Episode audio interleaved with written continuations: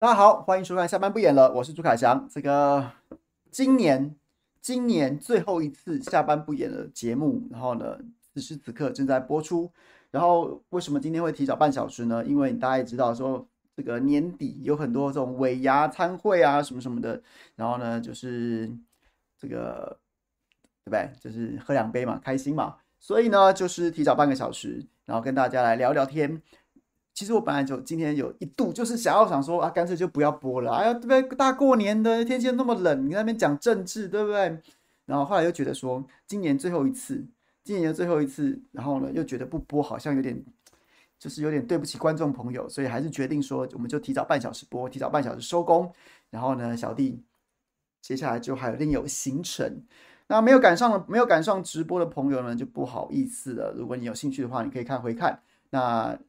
如果在直播聊天室里面的朋友呢，今天照样是这个随你问的单元呐、周四的随随你问的单元。好，来吧，我们来看看今天有什么朋友提什么问题，我们可以来聊一聊。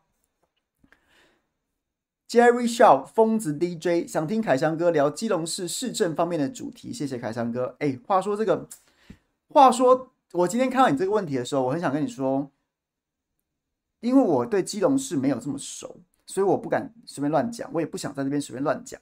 那接下来在过完这个新年之后，我一定会我一定会另外再约新任的基隆市长这个谢市长，请他来好好谈谈基隆市的问题。那如果确定时间之后，我会先预告给大家。预告给大家之后呢，那你就可以问更细致的问题。那在此之前的话，我就觉得说我不要随便乱说乱嘴人家基隆市，这样是比较好的。然后莫妮卡，莫妮卡六说说，我与凯翔同为新店区的居民，几次的立委候选人别无选择，只有一位罗明才。但这位先生到底这么多届有什么作为，或者当选后即消失吗？下次实在不不想含泪投票，想听你应该会比我们一般人民了解，感谢。诶，我也。没有对罗明才先生有太深的印象，而且他长期在过去跑，我过去跑新闻的时候，他长期待在这个财政委员会。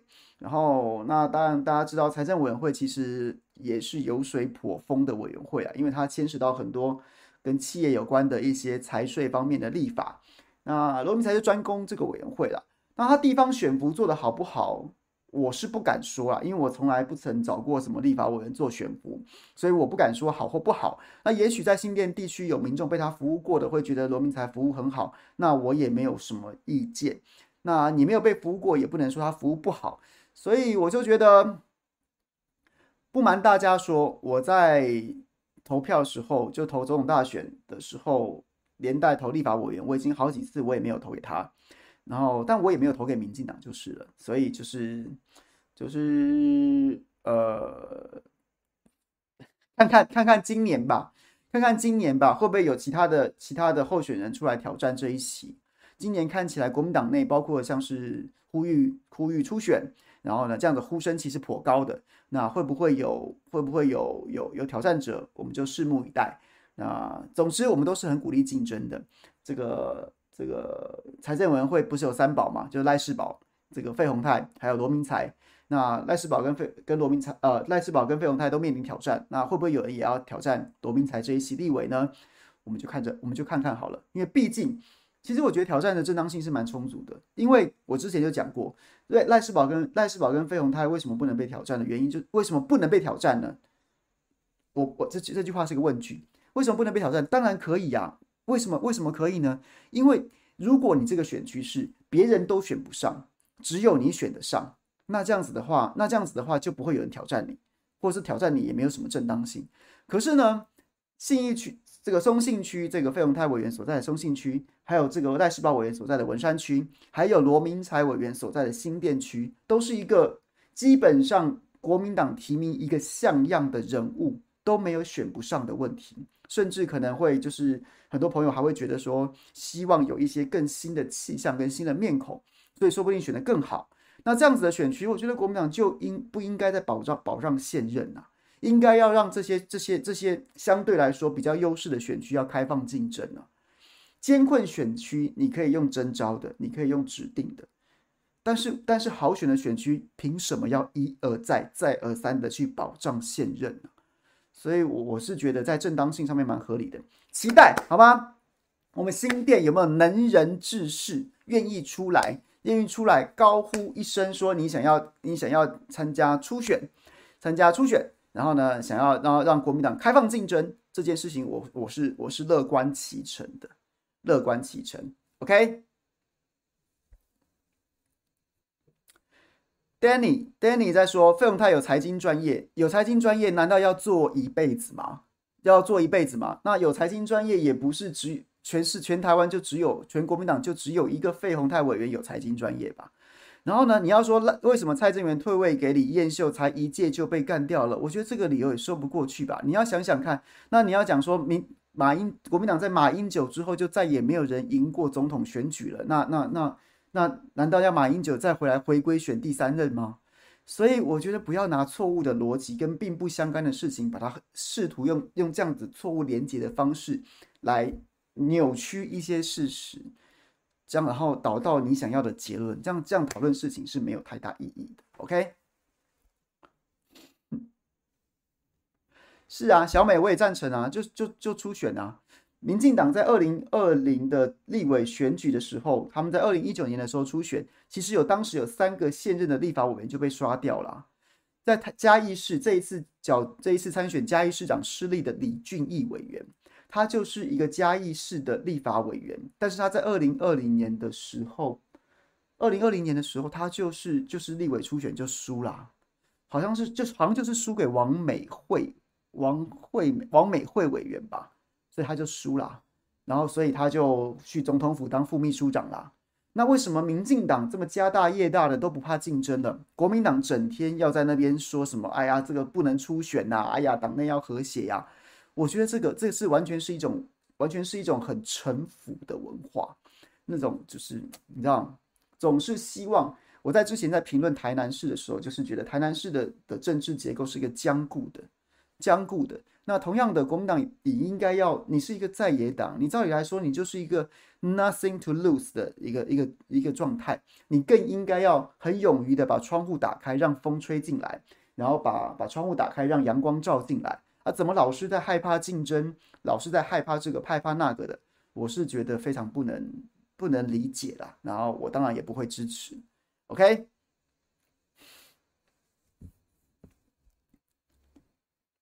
OK，大概就这样。好，刘子毅说，谈一下苗栗国或者嘉义县这些平常不太会去讨论到的地区吗？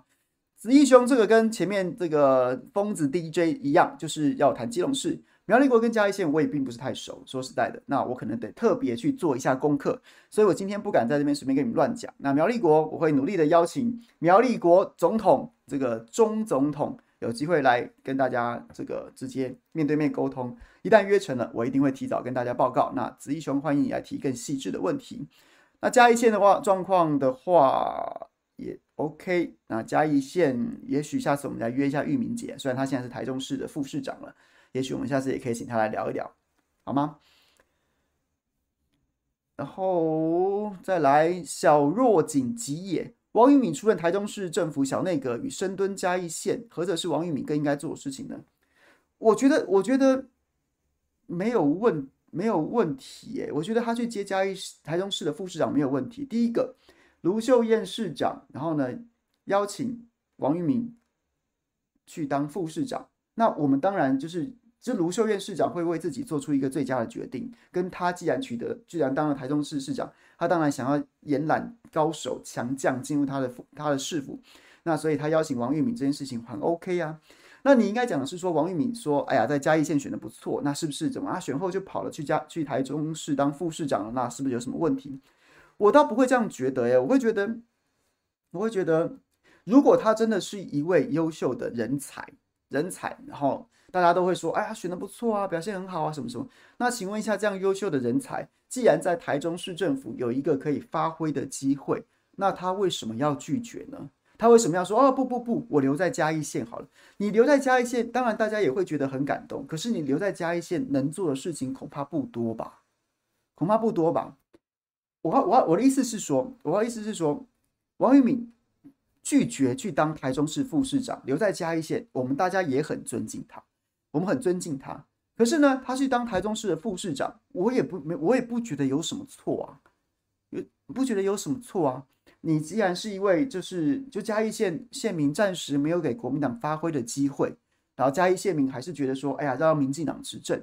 那那在这个在这个在这个，既然嘉义县民选了民进党，好，那国民党在这边选举的人，那他就先另有高就，就去就去就去贡献一己之之力，我不觉得有什么错啊？难道要要只能永远只能继续当这个这个这个无冕的嘉义县民才叫做生根生根跟深蹲吗？你可以当你可以继续去贡献你的一己之力，然后呢，继续展现你的能力，展现你的才干。然后可以再回来选，只要你持续对这个地方有关心，在选举的时候你能够提出有说服力的政见，能够能够获得乡亲的信任就好啦，没有必要说一定要这么做。就像同样的，谢龙介今天是在台的台南选的很好，如果今天国民党让他去当，也许秘书长或副副秘书长，然后赋予他一个全国辅选的任务，我也会觉得说，当然要去啊。那你会这样子就觉得说，哎呀，那这样谢龙介没有再深耕台南了，因为他到他也许到台北去当国民党副秘书长或什么之类的，你就会因此觉得他没有深耕台南吗？不会啊，反而我们不是应该更要鼓励说有能者，他一定他就不要闲着，他应该尽可能的去去去去发挥他的能力，然后呢去做去做更大的官，然后有更大空间去挥洒，这才是我我觉得我觉得我会鼓励这样的事情欸。那你说啊，这就没有生根啦？怎么会呢？有没有生根这件事情，他已经选过一次了。他就算中间去当台中市副市长，他如果要再次选一次嘉义县长，嘉义县长，或是说谢龙介要再选一次台南市长，中间他去当不分区委员。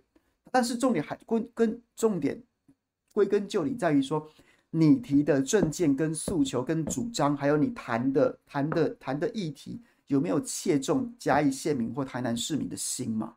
人家会看嘛？你是不是一个真的有用心来了解的人？你是不是真的有一个有用心来来来擘画来经营的人？相信自有定论嘛。所以我，我不觉得一定要留在那边，就是继续就是好像什么事都不做。当然，柯志恩他的主张就他他就是留在台就在高雄市，他可能现在没有玩没有就是婉拒了，或是我不知道啦，我不知道有没有啦。他就是总是他没有去别的县市去去有别的职务，他。留在高雄市，诶，到目前为止也是很好的啊，也是也是一种方式啊。每个人有不同的选择方式，但我不会觉得去别的地方去工作发挥就就就就不不算生根，或者就就你要说，哎，你又跑了什么？我不会这样看。最终还是那个县市的选民，到了下一次选举的时候，你可以自己心里面有一把尺啊。对，是啊，慧君讲的没错啊，就是。王玉敏在此前没有任何的行政经验，只有当立法委员跟国民党职。那如果他他去当台中市副市长，他下一次再去选嘉义县长，然后他可以他可以提出一些，他可以提出比这次更好的主张，然后呢，还可以在自己的经历当中写上台中市副市长。那也许他在个人的条件上面又多了行政经验。重点还是你在当下的在下一次选举的时候的说法，能不能能不能够说服当时当下。嘉义县民的心嘛，那你在你在这个过程当中，如果你多了一个行政经历的历练，我觉得是加分的，不是减分的。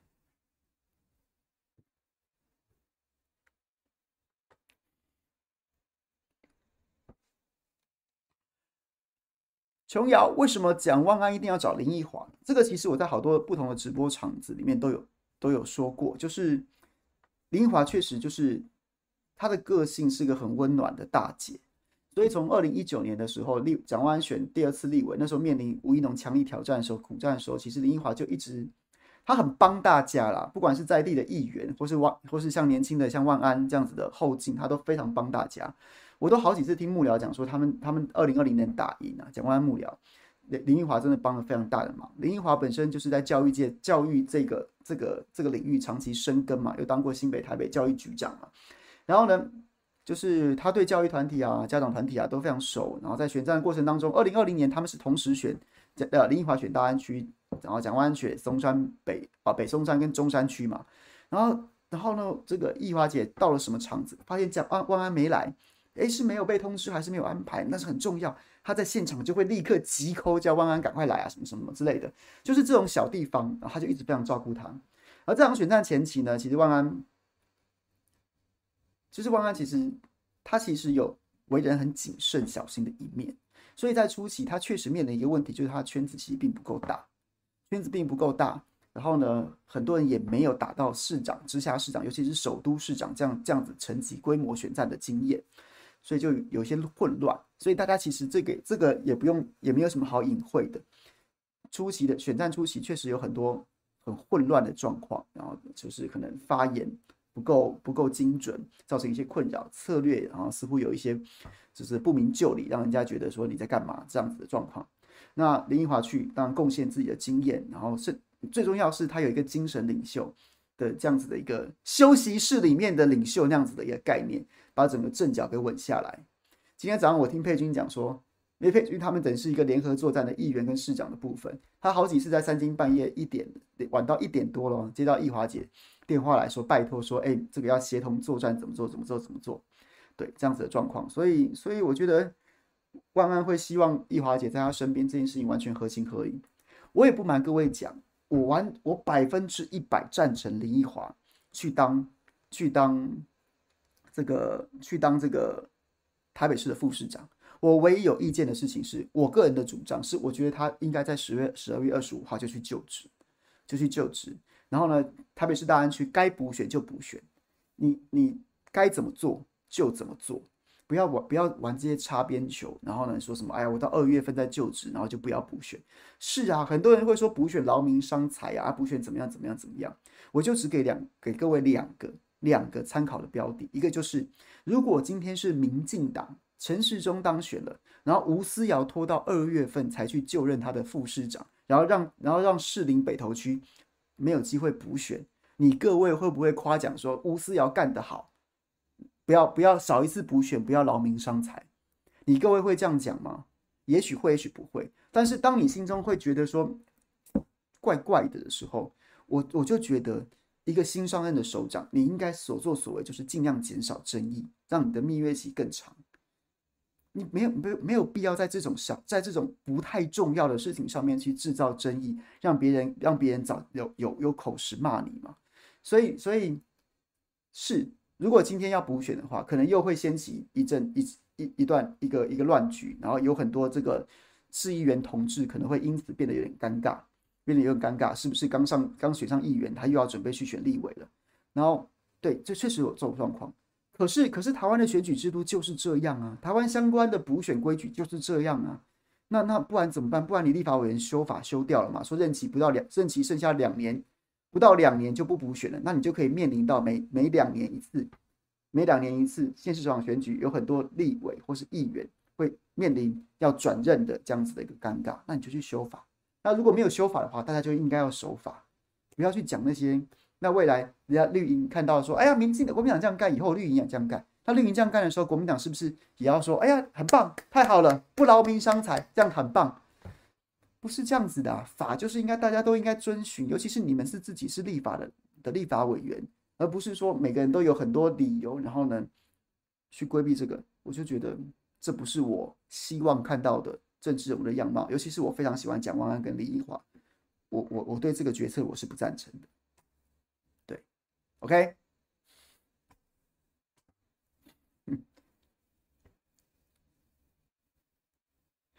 是吧？所以我再我再重复一次我的立场，我我非常赞成林奕华去当这个当这个副市长，但是会遇到补选的方法，你就是开大门走大路。第一一个方法，你就是跟着去就任，要补选就补选。那另外一个，不然就是不然就是万安的任期，大家都展望他可以做八年，那你就等到，那你就直接宣布二零二四不选了。二零二四，对不起，我不选了。那你可以等到二零二四卸任之后再就任啊。不然的话，不然的话，你这个逻辑是说不通的。你说，因为现在还有很多重要的法案必须要推动，所以我不能现在离开。那可是你到二月一号离开之后，大安区会有一一年的时间没有立委。那难道大安区的选民不值得有一不值得一个立委帮他们推动很重要的法案吗？这逻辑说不通啊。那那你就等于在消耗你自己的政治上面的威信跟声望啊。我觉得非常不值得。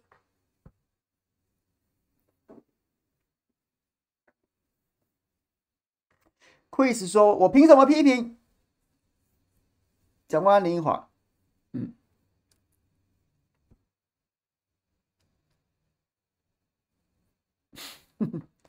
我不知道怎么回答哎、那这不就是小弟我的直播吗？我没有凭什么吗？我没有凭，我没有凭什么？我就凭，我就凭，就凭，就凭。哎，对我其实我也不知道我凭什么，好吧？那那你不喜欢听的话，不喜欢听的话可以不要看，真的没关系，好吗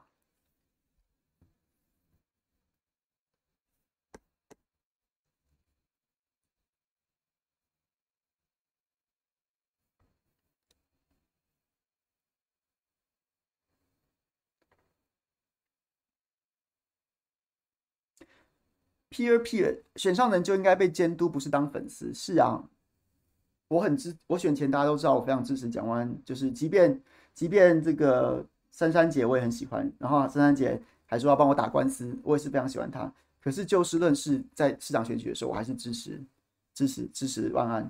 可是可是我觉得选后就是锦上添花的人很多了，然后呢就是锦上添花的人很多，恭喜的人很多，然后呢说好听话的人很多。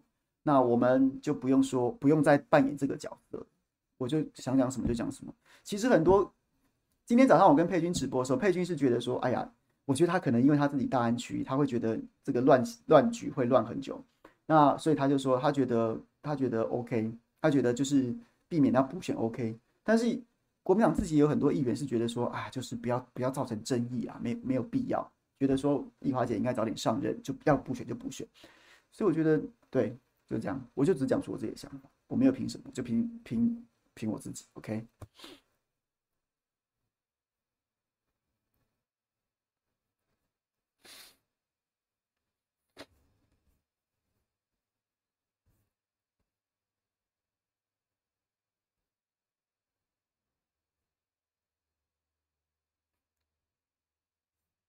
好，然后郑燕如说，每次看立委质询。问了半天绕弯绕弯弯绕绕的，不在不是在演绎或者在会在改善，感觉真要监督行政部门非常困难。至于砍预算，我也认为不妥，只会助长预算福报乱报的风气。我想问，以台湾来看，要怎么监督行政机关比较好？其实真正的监督不光是不光是质询而已啦，其实真正的监督很多台面下的就是你看不到的，比如说台面上就是质询的时候，当然是一个媒体会关注的时候，所以你看到你看到说。就是立委会质询官员，有的时候，有的时候其实这反而变成一个，就是一个表演的场所。然后真正的监督可能也也不在这个上面。当然，有的时候政治议题透过这样的方式，然后民众会会因此而得到注意。但是很多真正的深水区的监督，可能是在立立委办公室，就是可能今天我是国防部，然后呢，我是国防部某个某个单位，然后我要通过一笔预算。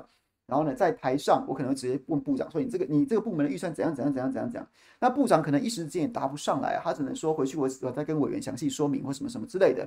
于是乎，那就很多单位其实事前就会，质询前就会了，因为没有人希望说部长因为你这个单位的预算说不过去，然后然后害部长被被拉正，那你回去不是倒霉了吗？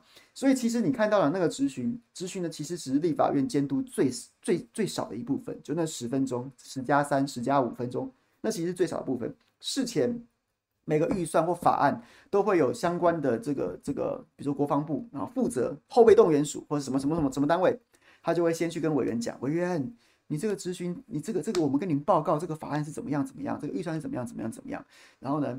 在这个过程当中，其实就已经会被电过一通了。委员真的监督，在这个时候就会发挥一些效用了。有些不合理的预算，在这边就已经会处理了；不合理的法案，在这边就已经这个就要转达意见，说你这个我一定会，你要不要改？你不改，我就会我直接问你们部长，我直接找你们部长哦。所以这就是已经做一个监督，但是是你看不到的。然后部长呢？要上台之前还会再去问他，然后那个很多的这个国会组的就会再去了解委员的传转达委员的意见啊什么什么的，这又又是一个折冲。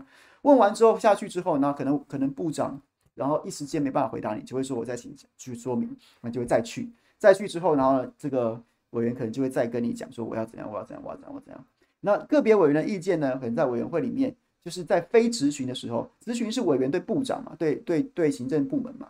可是，在质询的过程当，在在其他有时候像是，如果你有兴趣的话，你可以看那个预算审查，那时候就不是在咨询台上，就是各就是可能部长坐在台下，跟委员们同桌而坐，然后大家就一条一条的审那个预算，然后就讲说，哎，你这个编制到底怎么回事啊？然后部长可能会说明，部长说不说不出来的，就会请就会请那个相关的单位来说明，说这一条钱是什么什么什么的，然后就常常有时候会会说。我先比如说我这个先动你一千万，或者说我这个科目先给你冻结了，你要再给我提一个专案报告，用这种，所以所以其实立法院的监督的样态其实是非常多的，不是你只看到质询的部分。你说有用没用吗？我觉得权力的本质，权力的本质是没有，就是就是就是实力啊。因为民进党现在太大了，你要怎么监督呢？民进党立委去监督执政党有啦，荣获个别议题跟委员有，可基本上他不可能去，也不会去直接把你民自己党执政的台拆掉啊。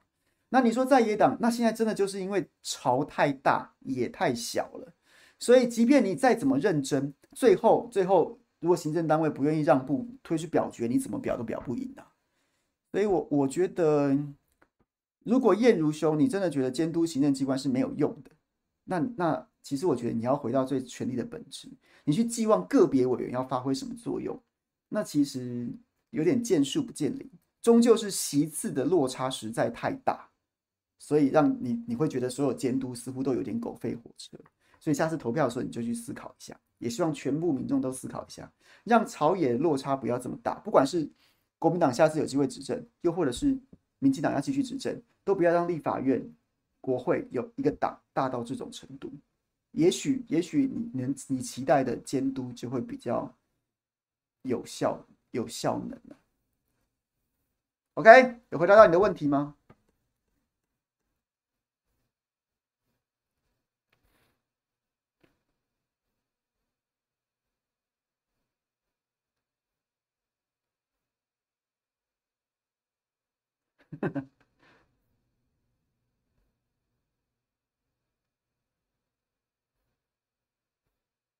徐小玉，徐小玉说是新朋友，小玉是新朋友是不是？好，欢迎你。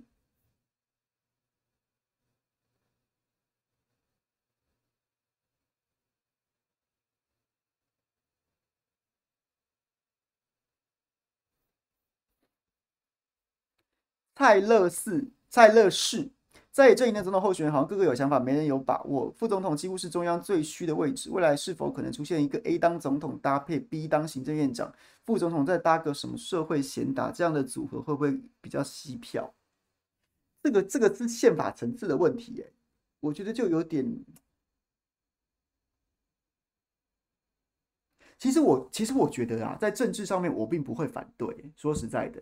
说实在的，可是问题是，你的你你也不能，你想的事情是说，以后不要说说什么好像蔡赖配，然后把把强的拉在身边当副总统，什么什么什么的，然后我直接说，因为大家还太喜欢赖清德了，我说绿营朋友可能觉得赖清德声望很高，所以未来就是总统直接公布，只要我当选，只要我当选，我的行政院长就是赖清德，这样子，这样子，然后呢，这个副总统就是社会贤达，什么什么什么的，其实我觉得在理论上面不是不可以。不是不可以啊，因为大家会觉得副总统没有什么太大的作用。可是问题是，副总统之所以要有副总统在，就是就是担心总统有个三长两短，所以你也不能真的太随便去选总副总统，你还是要想说天有不测风云啊。你今天你今天把赖清德放在行政院长的位置，可是如果我没有诅咒总统的意思，如果蔡总统有个什么三长两短的话，那这个这个可能就是你知道，光是有社会声望。光是有社会声让的贤达，他就必须要就任为总统，他可以领导国家吗？所以，所以我觉得也不能这样，也不能说好像真的真的把二军，就是你是主帅，二军、三军，把二军派去行政院长就叫三军，找一个三军，或者说是五军、六军，只要看起来看起来体面的人物来当副总统就好。所以我觉得不太 OK，但是我倒觉得，我倒觉得。可能就是中国人，中国人这个心态啊，不是就是传统传统官场文化那样子，就是说就是，因为现在行政院长是你只要当选总统，行政长就是直接你派，没有什么国会同意不同意的问题。所以呢，如果总统在选前就把副总统给这、这个，除了你搭配副总统之外，就指定了行政院长之后，然后就会恐怕就会有一群人就是会觉得说，哎呦，我赢了，哎呦，哇，躺着选啦，是不是？然后就是有这种。不但是有人会这样子酸言酸语，然后呢，可能可能被讲的那个人，就算他真的稳赢，也会觉得说，哎呀，这个不好啦，因为台湾的选民就是很喜欢投给那个看起来相对弱势的人，而反而反而很讨厌那种就是理直气壮、腰杆挺直的，就觉得说，哎呀，你稳赢了，好像很了不起，是不是啊？拽啦，哎呦，怎么样？就是这种文化，其实我觉得台湾政坛真的有。那所以连带的就是说，其实我也觉得你选前就直接公布说，如果我当总当选总统，行政院长我就找谁啊？如果当选总统，行政长就是谁？我觉得为什么不可以？甚至我觉得这还这反而是我喜欢看到的政治啊，就是一个开大门走大路啊，就是一个尽可能公开揭露资讯啊，尽可能揭开揭开。哎，如果你现在除了选总统这票投下去，除了你知道副总统是谁之外，你直接就知道了你会找谁，你直接会找谁当行政院长，直接会到谁当什么什么部长，就是所谓内阁制国家有影子内阁这样子的概念，我觉得为什么不好？可是可是官场文化。选举文化会让很多候选人不会做这样子的决定。那其实回过头来，也是民众自己要自己要要要要更新自己的思维啊。如果如果你都可以接受，然后呢，让候选人会会觉得说不会因为这样吃亏，不会因为这样子人家觉得说你拽什么拽啊，然后反而吃亏，那也许就会有候选人愿意揭露更多的资讯在选前。那我觉得挺好的啊，没什么不好啊。对，OK，蔡乐士，这是这是你想要问我的意思吗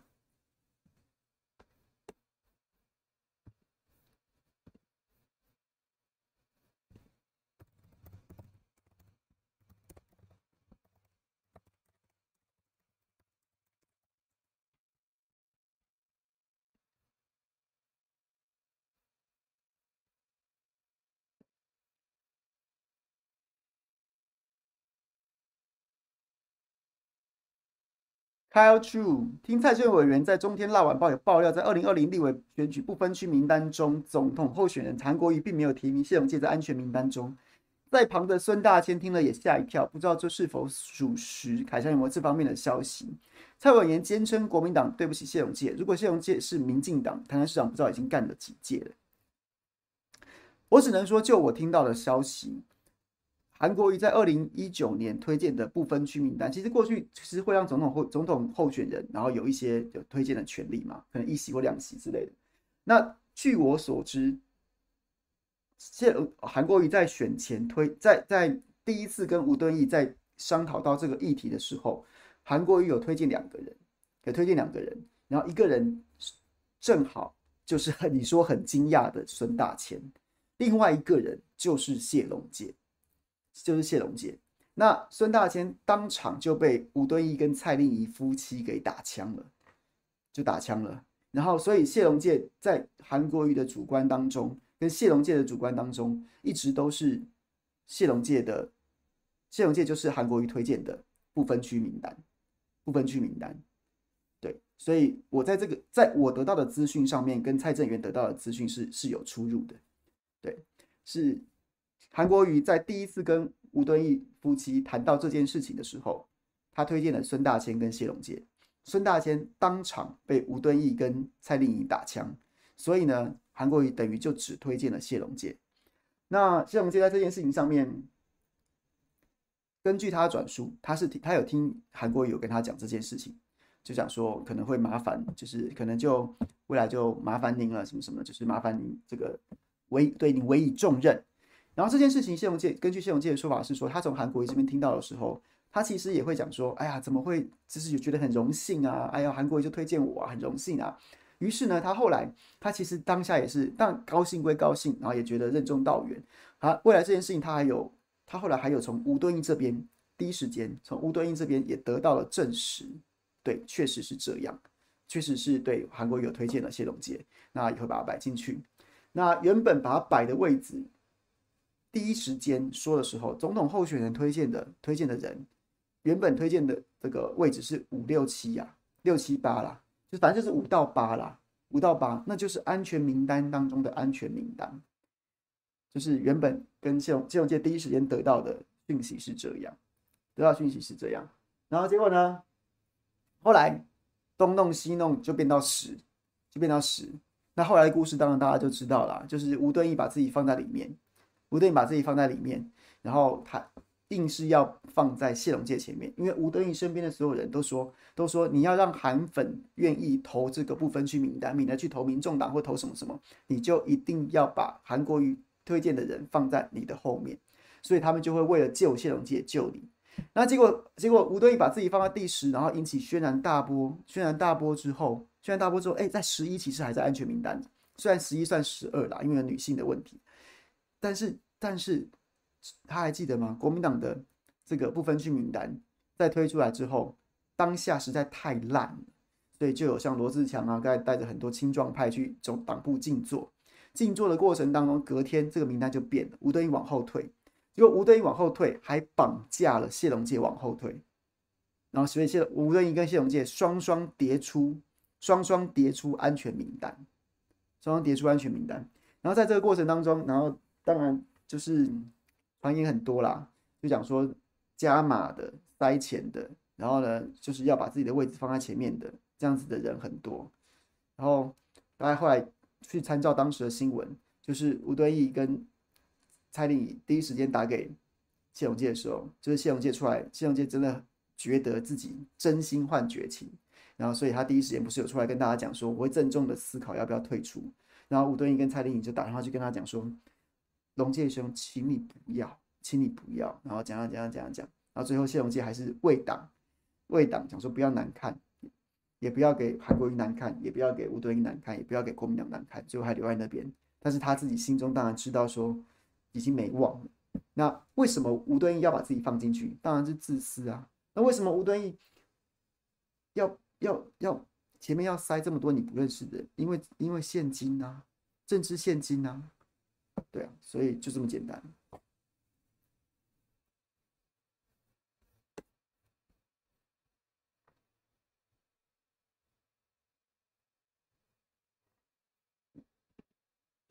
吴敦义如果不垃圾，你你有看到这一次选举有人找他出来站台什么的吗？没有啊，因为大家都知道。国民党所有人都知道那份部分区名单是怎么回事的，哦，所以所以大家都都对那件事情深，都对那当那一那一年二零一九那一整年深恶痛绝啊，觉得那时候的党中央就是一群垃圾啊，赶快滚，消失好不好？不要再出现了。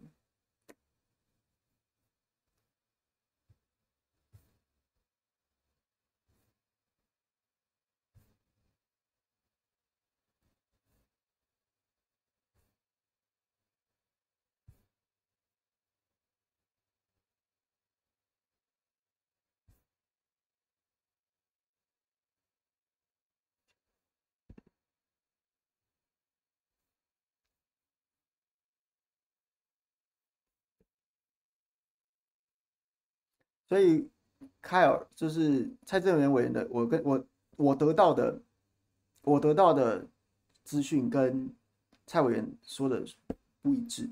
我是有听到不同消息来源，应该都是都哈哈，就是本人啦，好不好？讲的是韩国瑜推荐的，就是谢龙介跟孙大千，孙大千当场被打枪了，所以就只剩下谢龙介。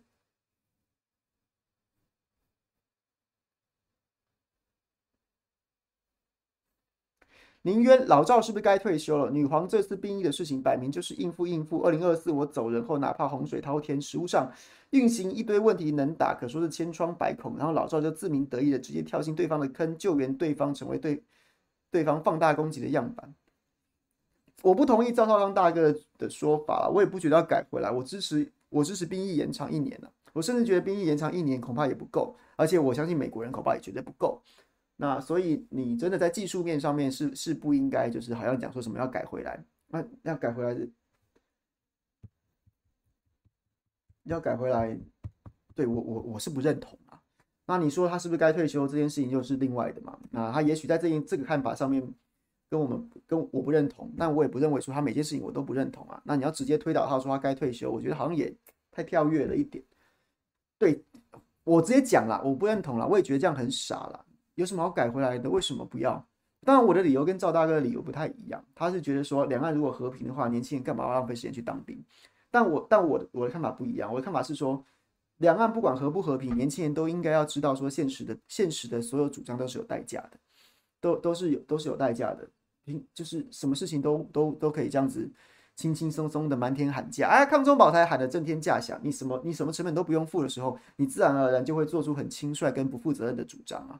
那去当一年兵，知道什么事情？多知兵，知兵啊，知识的知兵，这是兵兵凶战危的兵。你知兵之后，你就不会乱喊，你就不会被曹新诚这种二这种什么黑熊部队啊，沈伯洋这种一天到晚拉牵着鼻子走，你也不会被那些王定宇这种牵着鼻子走，你也不会被王浩宇什么这些乱七八糟的整天在那边，然后什么财经网美打空气枪就抗中保台的，然后或者是说什么什么什么沈伯洋出一本书，什么共军打来怎么办？然后呢说什么什么解放军舰队不堪一击啊，台海怎么样怎么样的那些那些乱七八糟的资讯，你就比较有鉴别能力。我认为这是一个集体教育社会的机会，大家都去当一年兵，没有浪费时间的问题。你在你你能够多多多认识现实，年轻的时候多认清一些现实，多看懂一些事情，那是一生受用的，没有浪费时间的问题。去当，所以我不赞成赵先生的的的看法。国民党就算执政，也千万不要改回来，千万不能改回来。两岸就算和平，当兵也没什么不好，当兵也没什么不好啊。对，这是我的主张。那那他是不是该退休这件事，我没有意见。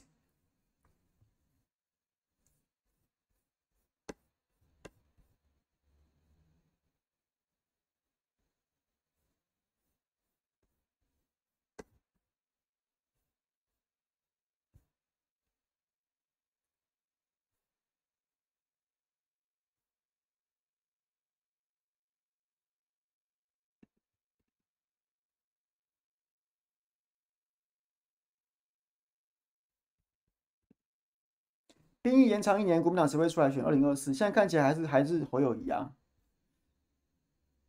陈明说，兵役延长一年，国民党谁会谁出来选？二零二四就是侯友宜啊。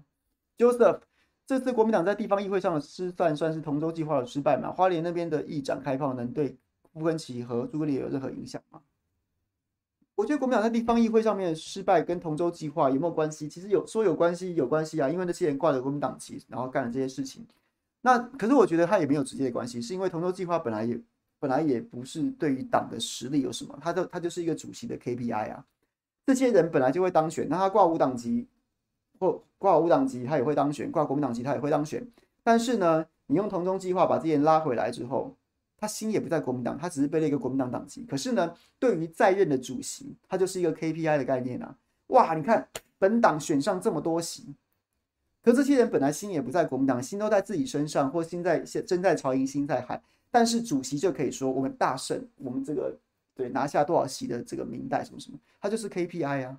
不然你觉得说你今天把把这些把什么钟小平找回来，钟小平下一次有下一次当风向不对的时候，他会不会又跳船呢？他很有可能会啊。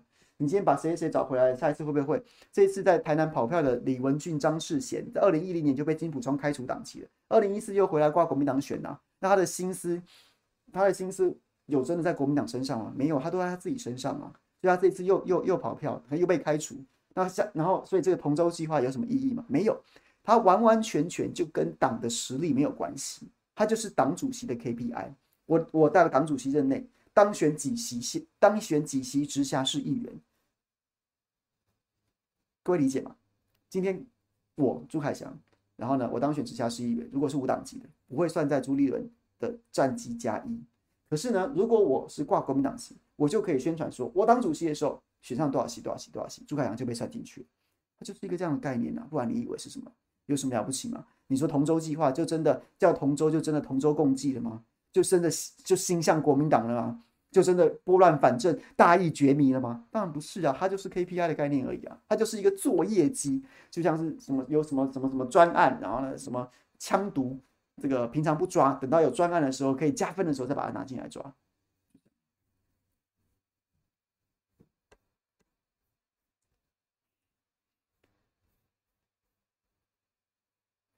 那所以对说真的，傅昆奇在这次九合一有多六星级的表现，王鸿薇、徐小新比较像是六星候选人吧，又输出又补选，还还能谈不是吗？更何况小新还拉着蒋万安和张善政跑出同温层去上直播，傅昆奇到底做了啥？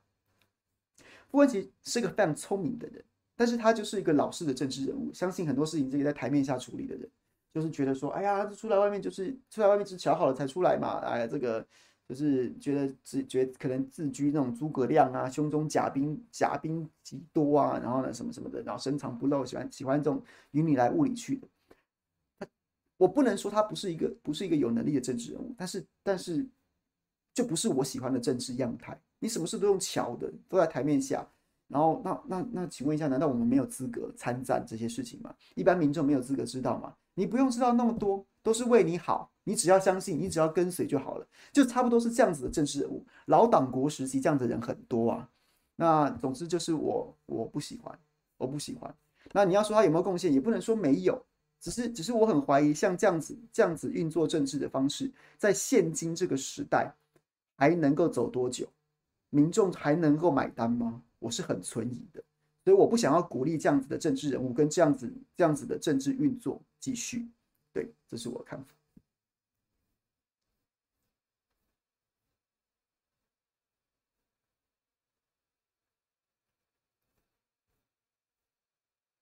两岸 Bathy 说，邱老师说有关于美军评估中国军力处于一九四四年德军跟一九七零年伊拉克中间的这种说法，你有什么看法？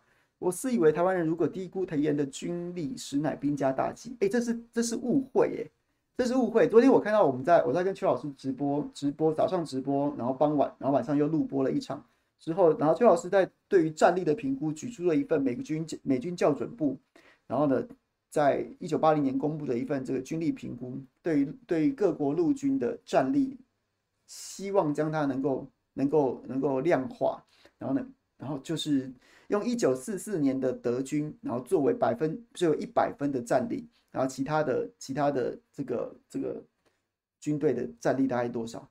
但是他讲的他讲的说介于一九四四年德军跟一九七零年伊拉克。就伊拉克是最差的嘛，一九四四年德军是最好的，一九七零年的伊拉克是最糟的。然后说解放军刚好在中间，在中间。但是那份校准校准部的的那个的那个报告很明确的指出，那是一九五零年代的人中国人民志愿军呐、不是在说现在的解放军呐、我我昨天就看到很多留言下面气噗噗的，我第一时间没有看懂，我想说这要气什么？这要气什么？你干嘛？就人家人家人家做了一个科学化研究。你接受或不接受都无所谓啊，那是人家的研究，不然你自己来研究一份。结果后来才发现，你这个问题才提醒了我。很多朋友可能没有，因为那个字可能很小，没有仔细的去看懂。说他说的是一九五零年代的中国人民志志愿军呐、啊。的战力大概大概大概是五十分，然后呢，一九四四年的德军是一百分，那那这这这，这好吧，误会澄清了之后，应该就没什么好说的嘛。你那一九四四年的德军一百分，你总不会觉得二零二二年德军还一百分吧？所以它就不是一个什么，它就它就是一个有时间限定的，有时间限定的，就像是各位，如果你玩全民打棒球的话，你全民打棒球的话，就是零三年的彭政闵跟一七年的彭政闵。它的数值就会不一样啊，好不好？OK，大概是这个概念吧，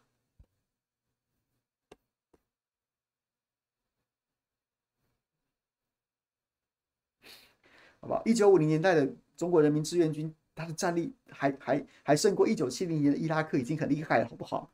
对，所以所以 OK，不是不是，可能可能有误会，那我这个机会澄清一下也是 OK 的。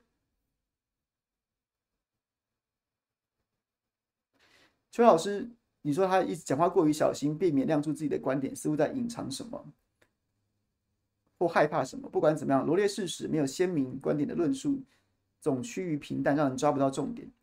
我觉得不会啊，还好啊。我觉得我们反而是因为为什么我会这么喜欢跟邱老师直播，或是请他来，请他来谈，就是因为我觉得台湾太多太多的政论节目，因为大家都每天都在，每天就像海绵，你。没有什么时间在吸水，你大部分时间都在吸水，所以每个人都被榨干了。太多人就是没有论述，没有事实，没有知识，然后呢，只是在不断的在很就是很草率的提出观点。我所以，我为什么喜欢跟邱老师直播？反而是觉得这才是我们当今社会需要的。先把事实基础巩固了，先把先把所有的因由跟脉络都讲清楚了。你要你要有什么样的想法都没关系。你听完邱老师讲了这么多之后，你还觉得他，你还觉得国军打得过解放军也没有关系，但起码你的判断必须直基于事实。任何的政治评论都是这样，但反而现在台湾的状况最糟糕的状况就是大家都只有观点，但是先有观点之后，事实都不在乎，或是甚至是瞎掰，这才是最糟糕。就像于北辰，就是要先说，要先说这个这个防空武器多屌多屌，台湾台湾解放军的。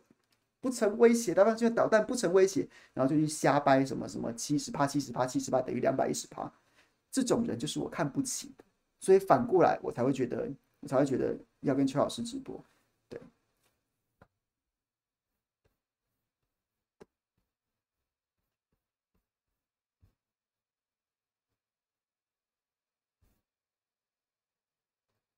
燕如说，又说维持两岸政治、维持现状这种两岸诉求到底有没有搞头？我觉得现在有没有搞头，恐怕前阵子没有，但现在恐怕又会有。就台湾人就是不想统，也不敢独啊。那那你除了维持现状，你能怎么样呢？所以我觉得今年维持现状，维持现状当然不能再讲维持现状这四个字，你可能要想一些别的方式来包装维持现状这四个字，就是它是维持现状，但是你可能要用另外一种说法来来来让人家相信你是想维持现状。对，所以这现在有点悬。维持现状，我觉得今年是有卖点的。明年啊，明年这种大选，明年这种大选的过程当中是有卖点的，只是可能直接讲维持现状不行，你要想另外一套说辞来包装它。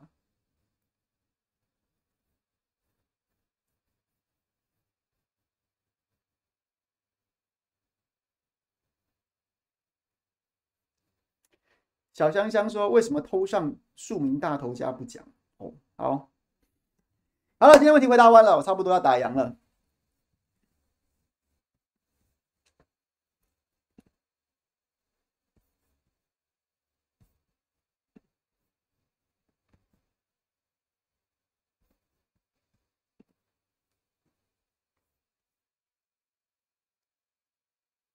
蒋万发放敬老金一千五百元被骂爆啊！他就是市长啊，他他想要怎么做就怎么做啊，他就在负政治责任就好了。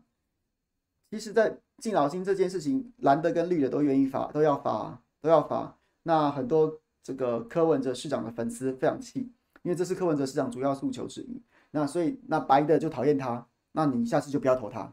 这都是政治，这都是政治责任，好不好？责任政治，没有谁一定对，但是你可以用选票做决定。OK，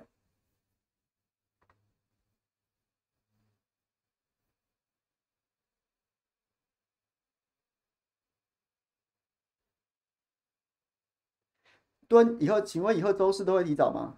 我在明年，明年就是我觉得放完这个假期之后，可能可能有些工作会会会有些整理啦，就是我有些有一些有一些新的工作会进来，我可能会调整一下，然后等到反正确定之后再跟大家报告了。贾博士塔利班，塔利班不会骂哦，因为民进党也支持哦。你说一千五百元的那个敬老金嘛，一民进党也是投支持的哦。韩国瑜在政坛的评价，韩国瑜韩国瑜韩国瑜人都还在，要怎么评价呢？这个这个盖棺论定都都太早了吧？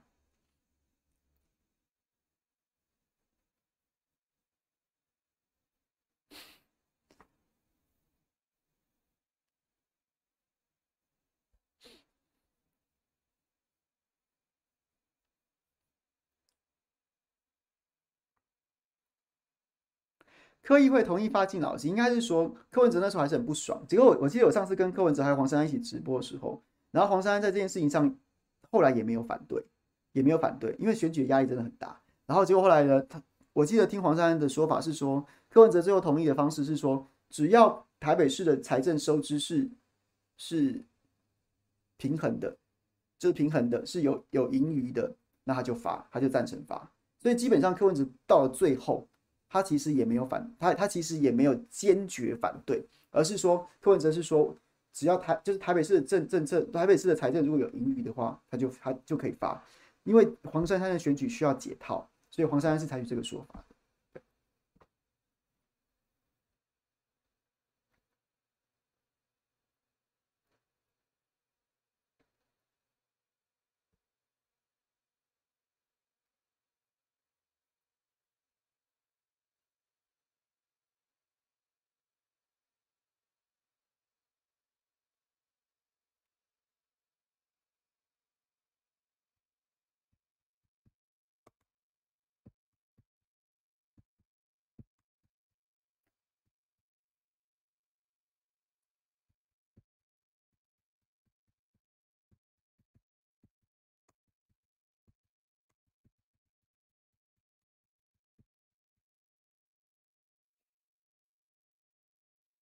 好了，谢谢大家了。今天今天我比较早开播，因为今天晚上还另有行程，所以呢，今天四点半就开始跟大家直播了，然后也把问题都回答完了。那所以比较晚进来的朋友，不好意思，如果你不嫌弃的话，请你看看，可以看回看。然后呢，我明天理论上来说还有大新闻大爆挂的工作，那结束之后，今年就要收工了。非常谢谢大家这一年的这一年的这个这个相挺指教，各种各样的交心。那如果没有意外的话，我们就来年再见吧，来年再见，好吗？OK，谢谢大家啦，谢谢大家啦，祝大家新年快乐。什么，Dennis？你没有接到通知，你赶快回看。好，谢谢大家了，新年快乐，拜。Teresa，谢谢你，谢谢你。最后关头看到你抖内我们，谢谢你，新年快乐，拜拜。